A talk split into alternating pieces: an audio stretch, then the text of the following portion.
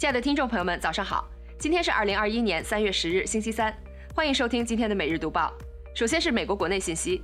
路透社消息，礼来公司周三发布数据，针对七百五十多名高危新冠患者的研究中，其联合抗体疗法将住院和死亡风险降低百分之八十七。美国监管机构已于二月份批准将该联合疗法用于十二岁及以上重症高风险患者，并计划购买至少十万剂。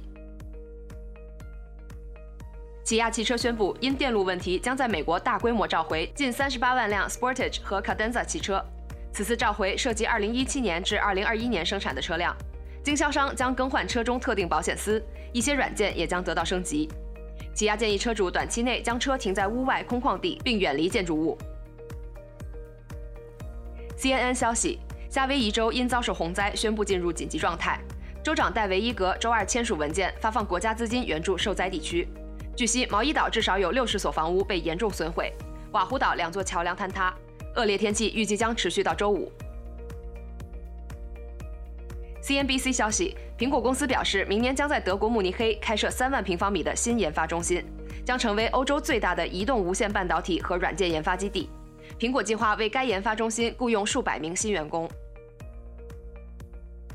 消息人士透露，美国计划再购买一亿剂强生公司单针新冠疫苗。预计拜登总统将于周三在白宫与强生和默克高管举行会议时宣布该计划。CNBC 盘前盘点，通用电气与 AirCap 正式达成并购协议，盘前上涨百分之二点二，AirCap 上涨百分之四点一。服装零售商 Express 盘前飙升百分之三十，Roblox 今天上市，每股定价四十五美元。GameStop 游戏驿站盘前上涨百分之十五点二，AMC 上涨百分之七点七。Cos 上涨百分之十一点二，辉瑞制药与欧盟达成协议，盘前交易上涨百分之二点一。接下来是来自中国的最新消息。央视新闻报道，全国政协十三届四次会议三月十日下午闭幕，会议通过了关于常务委员会工作报告等四项决议。全国政协委员兼中国人民银行副行长陈雨露表示，二零二一年普惠小微贷款将增长百分之三十以上，中小微企业将得到特殊融资支持。澎湃新闻报道，第四届进博会将于今年十一月五日至十日在上海如期举行。首批一百六十家参展商正式公布，报名签约面积已超过规划面积的百分之六十。深交所发布关于对上市债券实施盘中临时停牌有关事项的通知，无价格涨跌幅限制的国债。地方政府债券等盘中成交价较前收盘价首次上涨或下跌达到或超过百分之十的，临时停牌三十分钟；超过百分之二十的，临时停牌至十四点五十七分。通知自三月十一日起施行。新华社消息，国家统计局数据显示，二月 PPI 同比上涨百分之一点七，环比上涨百分之零点八。全国工业生产者出厂价格同比上涨百分之一点七。工业生产者购进价格同比上涨百分之二点四，CPI 同比下降百分之零点二。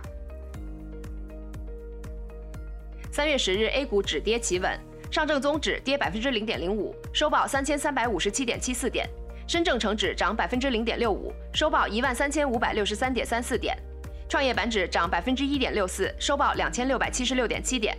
中小板指涨百分之零点三七，收报九千零八十七点六四点。沪深两市成交总量降至七千五百亿元以下。最后，我们来看看国际方面。央视新闻消息，韩国外交部公布韩美防卫费分担具体金额。二零二零年驻韩美军防卫费韩国负担金额同二零一九年为一万零三百八十九亿韩元，约九点一一亿美元。二零二一年该金额上涨百分之十三点九，为一万一千八百三十三亿韩元，约十点三七亿美元。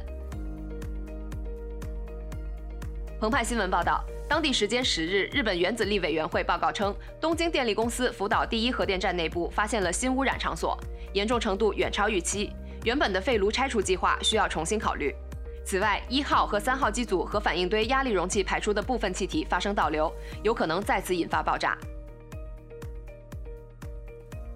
新华社消息，世贸组织总干事呼吁新冠疫苗制造商扩大在发展中国家的生产规模，以应对全球疫苗供应短缺。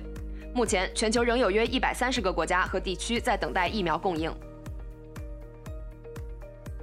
路透社消息，周三，英国医学杂志上发表的研究表明，英国新冠病毒变种传播能力较此前变异体高百分之四十到百分之七十，致死率高至少百分之三十。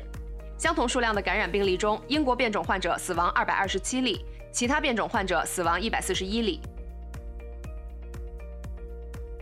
欧洲最大云计算公司 OVH Cloud 发生火灾，大火摧毁该公司四个数据中心之一，直接影响法国政府、蓬皮杜艺术中心和加密货币交易所 Deribit 等客户。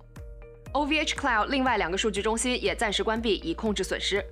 OVH Cloud 成立于1999年，是 Amazon Web Services、Google Cloud 等科技巨头的直接竞争对手。以上就是今天为您精选的读报内容，感谢您的收听，我们明天同一时间不见不散。